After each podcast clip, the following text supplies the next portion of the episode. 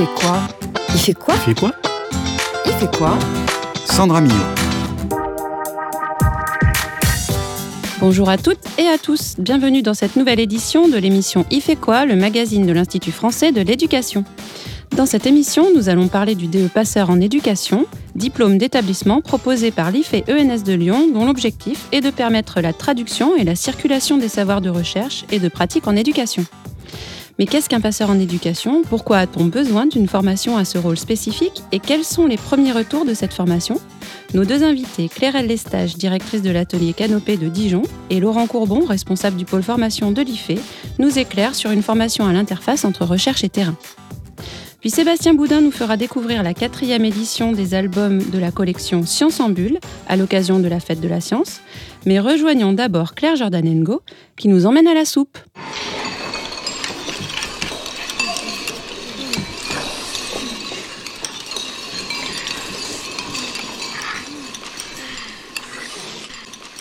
Bonjour Claire. Bonjour Sandra.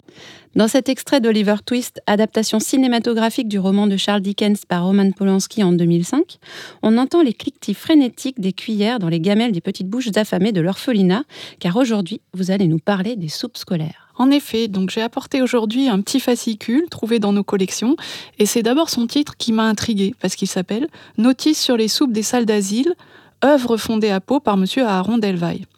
Le livre est écrit par une inspectrice des salles d'asile des Basses-Pyrénées, mademoiselle Casbonne, en 1880. Alors je précise juste que les salles d'asile, ce sont les ancêtres des écoles maternelles. Hmm. Et Claire, je dois avouer quand même que vous nous avez habitués à des ouvrages quand même beaucoup plus impressionnants sur le plan esthétique.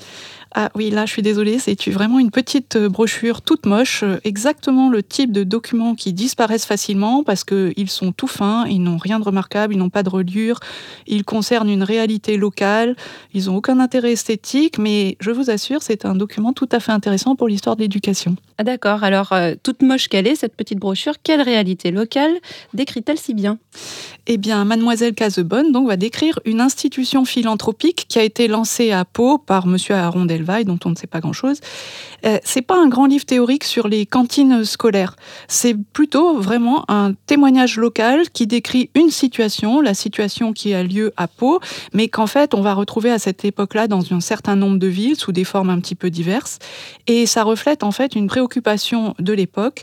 C'est que si on veut éduquer les esprits, si on veut inciter des enfants à aller à l'école et surtout inciter leurs parents à les laisser fréquenter l'école, eh bien, il faut régler la question du repas de midi et on ne peut pas enseigner euh, à des enfants le ventre vide. Et eh oui, car ventre affamé n'a point d'oreille, comme on dit. Eh bien, tout à fait. Mais alors se pose une autre question, c'est comment financer un repas à un grand nombre de petits écoliers? Donc, euh, des initiatives vont naître assez diverses dans différents endroits et ici, c'en est un exemple. Par exemple, à Pau, c'est la création de l'œuvre de la soupe des salles d'asile. Ce sont les parents des élèves de lycée, qui sont en général des élèves plus aisés, plus riches, qui vont répondre à une souscription, en quelque sorte les riches paient pour les pauvres. On est dans un projet donc de charité individuelle qui va être cependant relayé par le maire de la ville, qui va recevoir une publicité dans le journal local. Il y a un comité de notables qui se forme et qui assure la légitimité de, cette entreprise. Ce qui m'a amusé, par exemple, ils ont un moyen de collecte assez... Euh, assez original, c'est des troncs sous-pierre, c'est-à-dire des troncs en forme de sous-pierre qu'ils ont placés dans la ville euh, auprès de bâtiments publics et auprès d'hôtels particuliers. En tout cas, euh, cette initiative a, semble-t-il, été un succès. Mais alors, comment ça se passait avant? Parce que nous, on est habitués aux cantines et on a du mal à imaginer comment ça aurait pu se passer euh, avant ça.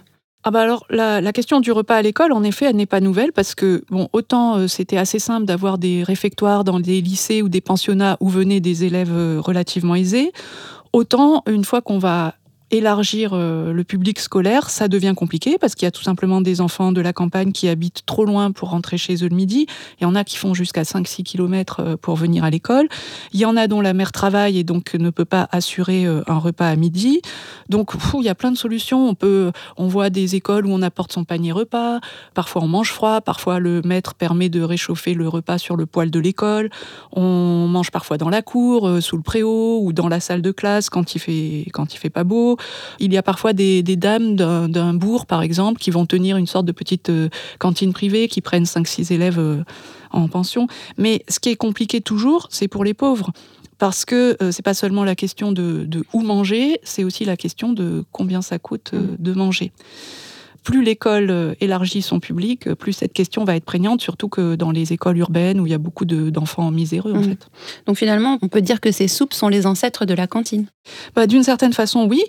sauf que les soupes, parfois, c'est vraiment juste des soupes une soupe, ou bien éventuellement agrémentée de pommes de terre, parfois de viande certains jours.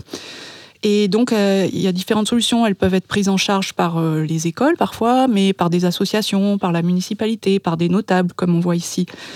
Alors qu'on va commencer à parler de cantine quand c'est vraiment quand il y a vraiment une cuisine dans l'école, une salle pour prendre son repas en commun et que derrière ce repas pris en commun, il y a aussi une volonté éducative. C'est souvent associatif au départ, ce sont les sous des écoles, des associations laïques qui les mettent en place. Et puis d'ailleurs, ça n'empêche pas les cantines et les soupes parfois de cohabiter parce qu'elles n'ont pas exactement les mêmes buts. il y aura tout un tas de, débats à cette époque-là sur le prix des repas, qui doit payer pour le prix euh, des repas, et puis des solutions diverses seront trouvées, y compris différentes selon les pays. Parce que finalement, assurer un repas à midi, sous quelque forme que ce soit, c'est aussi bah, lutter contre l'absentéisme, euh, lutter contre la misère de façon plus générale, mais aussi c'est euh, parfois une lutte entre les écoles privées et les écoles publiques euh, d'un même lieu. Donc, euh, en quelque sorte, ces, soupes scolaires, ces, fourneaux scolaires, c'est les balbutiements d'une institution finalement que nous, on connaît tous, parce que pour nous, une école, ça, une cantine, ça paraît normal, on a presque tous des souvenirs de cantine, mais ça a mis à peu près un siècle à se, généraliser, on va dire, euh, et dans les années 60, il y a encore pas mal d'écoles sans cantine. Eh ben, merci Claire, et une fois n'est pas coutume, je vous propose de conclure cette chronique en musique. Je préfère manger à la cantine avec les copains et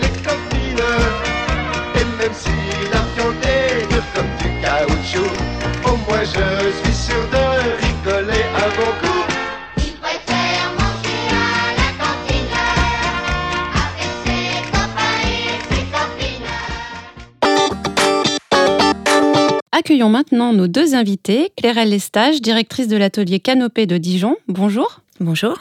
Et Laurent Courbon, responsable du pôle formation de l'IFE. Bonjour. Bonjour. Si vous êtes sur le plateau de Cas d'école aujourd'hui, c'est pour nous parler du diplôme d'établissement proposé par l'IFE-ENS de Lyon, DE Passeur, dont l'objectif est de traduire et faire circuler les savoirs de recherche et de pratique en éducation. Une nouvelle session de formation cette année vient d'être entamée depuis son lancement il y a deux ans. L'occasion pour nous de revenir sur les enjeux de cette formation et peut-être aussi de dresser un premier bilan grâce à des retours d'expérience. À ce propos, Claire Lestage, vous qui avez suivi la formation l'année passée, pouvez-vous nous dire quelles en étaient vos attentes et finalement pour vous, c'était quoi un passeur? On écoute. Un passeur, c'est quoi un passeur? C'est une question à laquelle, euh, au service de veille, on essaye de répondre depuis plus de 15 ans.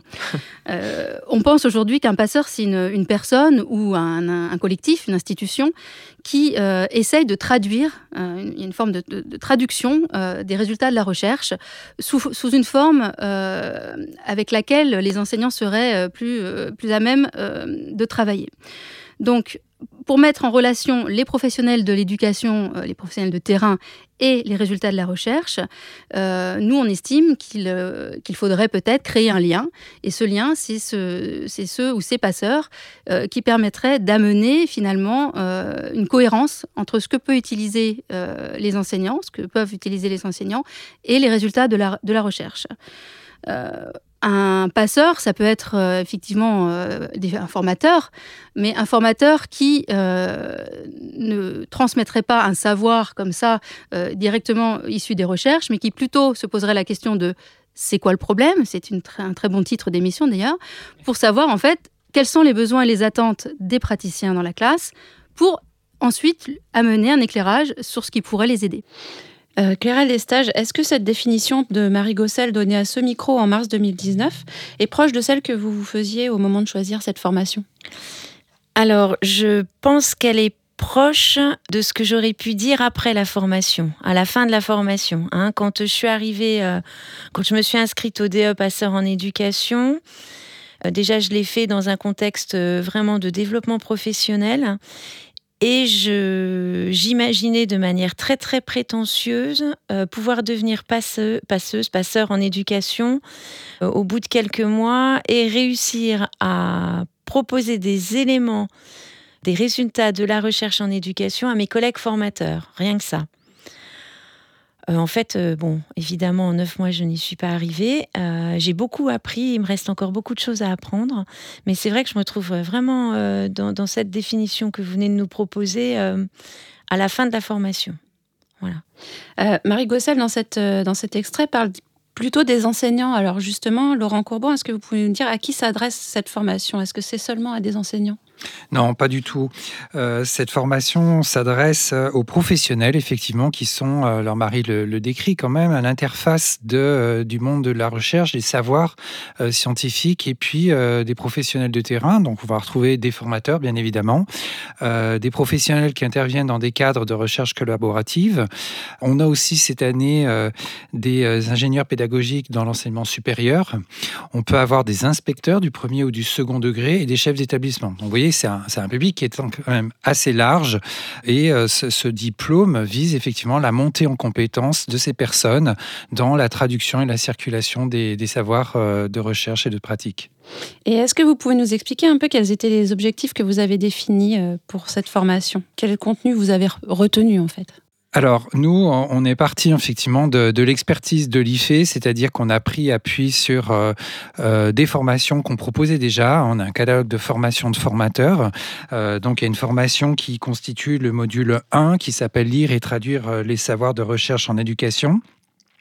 Et puis, euh, dans le, on a constitué un autre module, module 2, on a pris deux formations pour la mobilisation de la recherche dans euh, les contextes de formation et d'accompagnement euh, des professionnels. Donc, on est plus effectivement du côté de, de, la formation. Et puis, le module 3, on a pris appui sur une recherche qui est portée par les personnes qui pilotent le réseau d'ELEA dans le contexte de, de, recherche partenariale. Voilà, donc on s'est dit, l'IFE, Institut d'interface, on va déjà partir de notre expertise pour proposer un parcours euh, diplômant, en fait, qui prend appui sur les formations euh, que l'on propose déjà, avec des modifications et des évolutions, bien entendu, pour les compléter avec euh, des séminaires, du tutorat, demander la production d'un écrit réflexif, et puis construire un référentiel de compétences pour attester eh ben, la montée en compétences de nos formés. Voilà.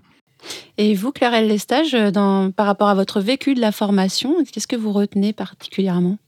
Déjà que le monde de la recherche est un monde très particulier qui demande une euh, acculturation très forte et ça a été euh, d'un point de vue personnel euh, la principale difficulté pour comprendre et suivre ce DE. Assez rapidement, on, trouve vraiment de l'intérêt, heureusement, dans, tous ces apports et on comprend de mieux en mieux. Concrètement, j'ai vraiment mieux compris où trouver des résultats de la recherche, comment les trouver, comment les lire. Ça, ça a été une, euh, c'était le, premier module hein, qui a été vraiment une, euh, une révélation et ça nous, ça m'a personnellement simplifié mon travail euh, au quotidien parce que j'ai réussi à réinvestir tout ça depuis la rentrée de septembre de cette année. et puis la traduction de la recherche, comment la rendre. Euh, alors, j'ai utilisé euh, le terme de vulgariser les résultats de la recherche dans, mon mémoire de, fin de DE. Je ne sais pas si c'est le terme approprié. En, tout cas, comment euh, les rendre ces résultats plus accessibles à nos formateurs de réseau Canopé pour qu'ils puissent les intégrer dans leurs actions de formation et les proposer au, monde enseignant, donc sur le terrain. Voilà. Peut-être juste quand je suis arrivée, je croyais que le rôle de passeur allait de la recherche vers le terrain. Mhm. Et en fait, je me suis aussi rendu compte que c'était dans les deux sens. Mhm. D'où certainement ce dernier module euh, qui s'appuie sur euh, le réseau d'ELEA, euh, qui justement fait bien l'interface entre la recherche et le terrain. Laurent Courban, vous, la formation reprend pour la deuxième année. Est-ce que vous avez déjà un, bilan à dresser pour l'année qui vient de s'écouler?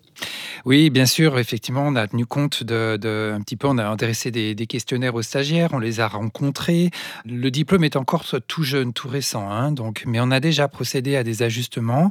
Le bilan, c'est qu'effectivement, il est difficile hein, de. Euh, on s'adresse à des professionnels qui ont des postes quand même euh, exigeants, qui demandent beaucoup de travail, et du coup proposer un cursus de formation qui s'intègre dans euh, des charges de travail quand même assez conséquentes, c'est pas évident. Donc on essaye de, tenir compte de ça. donc on a diminué un petit peu le temps présentiel, mais quand même deux semaines de, de formation présentielle, et puis de les accompagner au mieux dans la production d'un écrit réflexif qui témoigne d'une démarche, parce que c'est ça vraiment nous qui nous tient c'est vraiment de voir en quoi il y a eu une démarche tout au long de l'année, ce que, dit très bien Clairel, hein, c'est-à-dire quelle évolution il y a eu dans le, quotidien de travail des personnes qui viennent chez nous en formation. Et euh, ce bilan était vraiment euh, autour de ça, donc euh, adapter les séminaires, les caler vraiment pour les accompagner à avoir cette démarche réflexive. On avait un mémoire, que ça devienne pas vraiment l'objet qui fait peur, mais plutôt un exercice agréable à, réaliser, parce que c'est ça, c'est c'est la traduction d'un cheminement. Et puis tenir compte aussi, donc j'ai dit la charge de travail, de, de, la pertinence des, des apports proposés, et donc avec avec plus peut-être des colorations possibles pour les stagiaires, c'est-à-dire qu'ils ne sont pas obligés d'embrasser euh, toutes les épistémologies qui sont présentées, mais plutôt de faire des choix euh, et de justifier ces choix-là pour voir euh, en quoi bah, ça serait pertinent dans leur action au quotidien, dans leur métier, puisque ce n'est pas un, diplôme qui vise des compétences métiers, mais c'est bien quelque chose qui est adossé à des compétences métiers. Mmh. Alors justement, sur cette question, Claire Lestage, qu'est-ce que ça a apporté comme application concrète dans votre pratique euh, au quotidien finalement Alors, il est encore un petit peu tôt hein, pour, euh, pour vraiment se rendre compte de tout ça, mais déjà euh, de, de, penser plus de manière systématique à que dit la recherche sur cette thématique, que dit la recherche sur, autour de, de, de cette action de formation, autour de ce parcours de formation. Nous sommes également maintenant identifiés au niveau de notre écosystème réseau Canopé. L'opérateur sait qu'il existe euh, une flotte de mhm. d'apprentis passeurs, peut-être, restons modestes, de six personnes, sept personnes hein, euh, dans le réseau, et on commence à être contacté en tant que passeur et on nous sollicite par rapport à telle thématique, est-ce que tu connais quelqu'un qui pourrait intervenir ou qui aurait, écrit quelque chose? Alors ça reste encore un petit peu vague. Hein. nous sommes diplômés depuis le mois de juin juillet. Nous sommes en octobre, il y a eu les vacances, euh, voilà, les congés scolaires. Par contre, on a présenté tout l'apport de cette formation à notre euh, réseau, mhm. hein, le, collectif euh, des, passeurs promotion 2021-2022 a eu un rendez-vous auquel Laurent été présent pour présenter un petit peu maintenant qu'est-ce qu'on sait faire de plus qu'avant et en quoi on peut, on peut être utile au réseau et du coup par ruissellement euh, aux enseignants sur le terrain quand on leur propose des actions de formation. Donc voilà, donc c'est un, changement de pratique euh, presque au quotidien. En tout cas, je sais que maintenant, moi, c'est dans ma tête. Ce, cette notion de passeur, d'interface entre le monde de la recherche et, et, le terrain. Et je commence à créer un nouveau réseau au niveau des labos, mmh. ce que j'avais pas du tout avant. Hein, c'est-à-dire qu'avant, j'avais besoin euh, d'un écrit de recherche, ben, j'allais sur Internet, mmh. hein, euh, moteur de recherche, hop. Et puis avec un peu de chance, je tombais sur quelque chose d'un peu près bien. Ça, ça, a vraiment changé. Donc c'est un vrai, une vraie aide, un vrai point d'appui euh, pour, pour vous et puis pour le réseau aussi plus largement. En cours de construction, mais, mais oui, c'est bien parti. Mmh. oui. Euh, Laurent Courbon, vous voulez rajouter euh bah Moi, je suis content d'entendre euh, qu'on a semé une petite graine qui va effectivement. Je crois que tu l'as dit, hein, Clairel, euh, un an c'est court pour une formation qui quand même aborde des contenus qui sont euh, complexes, euh, difficiles. C'est un DE, c'est pas un master, c'est un diplôme d'établissement. Hein. Et du coup, il s'inscrit dans une trajectoire professionnelle et il va donner lieu à une continuité avec des approfondissements, avec une expertise qui est encore en cours de construction, même si on a un référent, référentiel de compétences effectivement sur lequel on travaille. Je crois que c'est un outil de cette trajectoire professionnelle pour effectivement euh, mettre en réflexion son activité professionnelle au quotidien en lien avec la recherche. Je crois que c'est vraiment ça qui compte. Eh bien, merci à tous les deux d'avoir répondu à notre invitation. On souhaite à tous les stagiaires de l'édition 2022-2023 une expérience enrichissante et beaucoup de succès dans l'obtention de leur diplôme et aussi une longue vie à la formation. Il est temps de retrouver Sébastien Boudin pour son nouveau coup de cœur EAC. Bonjour Sandra. Pour ma chronique, je termine ma planche dans laquelle je vais raconter la vie de 11 jeunes chercheurs, mais d'abord je dois terminer cette bulle. Pardon Sébastien, vous parlez bien de la quatrième édition de Science en Bulle Oui Sandra, imaginez 11 doctorantes et doctorants qui croquent en bande dessinée tous les secrets de leurs travaux de recherche. Voici la formule de Science en Bulle à la fois ludique et passionnante. Jérémy Curonnet, directeur du service Sciences, Arts, Culture de l'Université de Franche-Comté, revient sur la première édition de Sciences en Bulle. C'est les collègues de l'Université de Lorraine qui avaient commencé à faire ça en préparant leurs doctorants au concours Ma thèse en 180 secondes. Ils leur faisaient faire des petites BD en plus. Et puis cette idée, cette idée qui était locale et lorraine est devenue nationale. Euh, le projet a un peu changé, hein, mais effectivement, c'est-à-dire de prendre euh, des doctorants et leur sujet de recherche et de trouver des moyens accessibles, grand public, originaux, pour que pour qu'ils expliquent sur quoi ils travaillent. La Fête de la Science 2022 accompagne la quatrième édition de Science en Bulle. C'est Héloïse Chauchois qui a eu l'honneur de mettre en dessin les dix thèses autour du thème Réveil climatique lors de l'action à sonner. Mais je sais Sandra, vous allez me poser la question comment sont sélectionnés les doctorants? Mais alors Sébastien, comment sont sélectionnés les doctorants? Pour répondre à cette question, Écoutons plutôt Olivier Kahn, directeur de la Diagonale à l'Université Paris-Saclay. On lance un appel à participation auprès des doctorants avec nos collègues de la Maison du Doctorat. Et donc, du coup, euh, on reçoit quand même pas mal de candidatures en général. Donc, ensuite, on réunit un jury pour sélectionner parmi euh, ces candidatures les doctorants qui nous semblent plus correspondre euh, aux attentes. Et donc, du coup, à l'issue, on a en général 7 doctorants présélectionnés et ensuite un jury choisit 10 sujets de recherche universitaires qui seront illustrés en BD. Mais comme vous le savez, dessiner des bulles, c'est un métier. Arnaud Ferré, chargé de recherche à l'INRAE et ancien candidat de la première édition, témoigne du passage de sa thèse en BD. Euh, et donc voilà, on est tous sélectionnés. Après, euh, euh, voilà, on a tout un petit monde autour de nous qui vient nous voir, avec qui on interagit. et ça se construit de façon itérative en fait sur les mois. Et donc à chaque fois, il y a un petit côté formation, euh, d'interaction notamment avec euh, les scénaristes et euh, les dessinateurs. C'est plus que nous, on interagissait, enfin on interagissait avec le duo, plus à travers est, qui est, plutôt scénariste. Et dans le sens scénariste, il n'y a pas que le côté scénario, il y a aussi déjà le, la spatialisation, la mise en place des premières mises en planche, qui après sont passées au dessinateur qui lui va mettre le rendu final.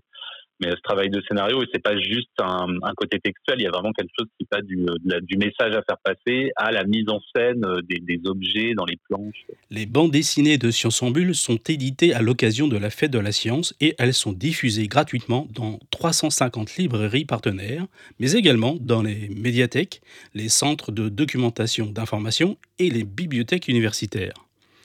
Pour Jérémy Curonnet, la bande dessinée est un médium original et ludique mais elle a un autre intérêt. C'est que c'est pas juste une BD de vulgarisation de scientifique, c'est une BD de vulgarisation de recherche en cours et, de jeunes euh, euh, chercheurs et chercheuses.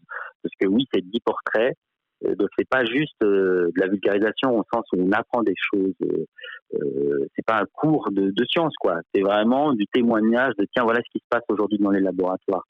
Euh, c'est 10 exemples, il se passe plein d'autres choses, mais c'est quand même 10 exemples autour d'une thématique commune. Merci Sébastien. Science en Bulle est une opération en partenariat avec les ministères de la Culture, de l'Enseignement supérieur et de la Recherche, France Université, le réseau Art Université Culture et le syndicat national de l'édition. C'est la fin de cette émission. Merci à toutes et à tous. À la réalisation, notre passeur de technique Sébastien Boudin. Vous pouvez retrouver toutes les informations sur la formation au DE Passeur sur le site de notre web radio Cadécole à l'adresse suivante ife.ens-lyon.fr slash. À très vite